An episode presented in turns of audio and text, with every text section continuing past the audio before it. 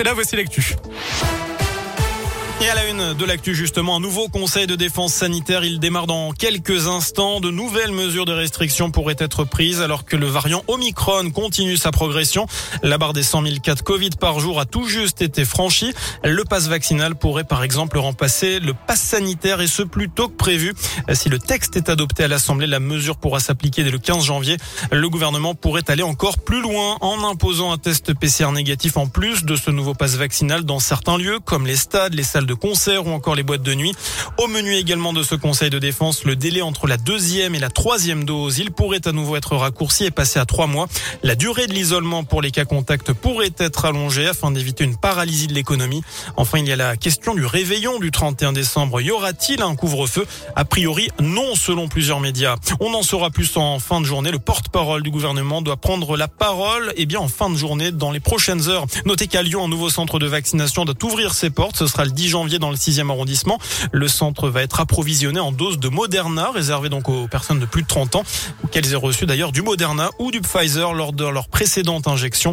Le centre restera ouvert au moins deux mois et les prises de rendez-vous sont déjà possibles. Plus d'infos sur radioscoop.com. Dans le reste de l'actu et en bref, l'intervention des pompiers ce matin sur une péniche, une importante quantité d'eau, eh bien, s'est introduite sur le bateau qui était amarré quai Gaëton dans le deuxième arrondissement de Lyon.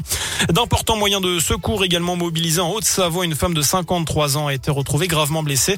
Elle était portée disparue depuis hier dans le massif des Bornes. D'après nos confrères de France 3, c'est son compagnon qui a donné l'alerte. La quinquagénaire était partie randonner seule. Elle se serait perdue à 1400 mètres d'altitude.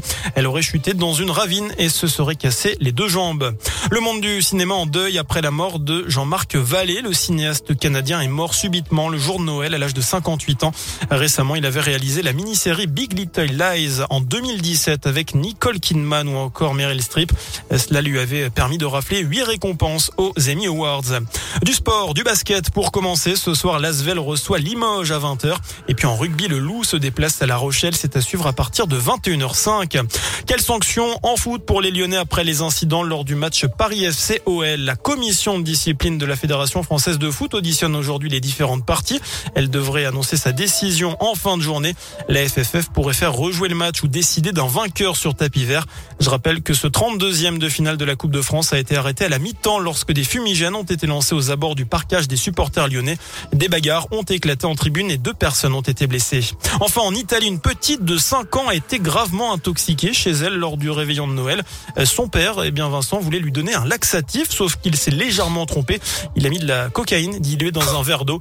La fillette, heureusement, est désormais hors de danger. Voilà, faut faire attention quand même. Pump it up. Voilà.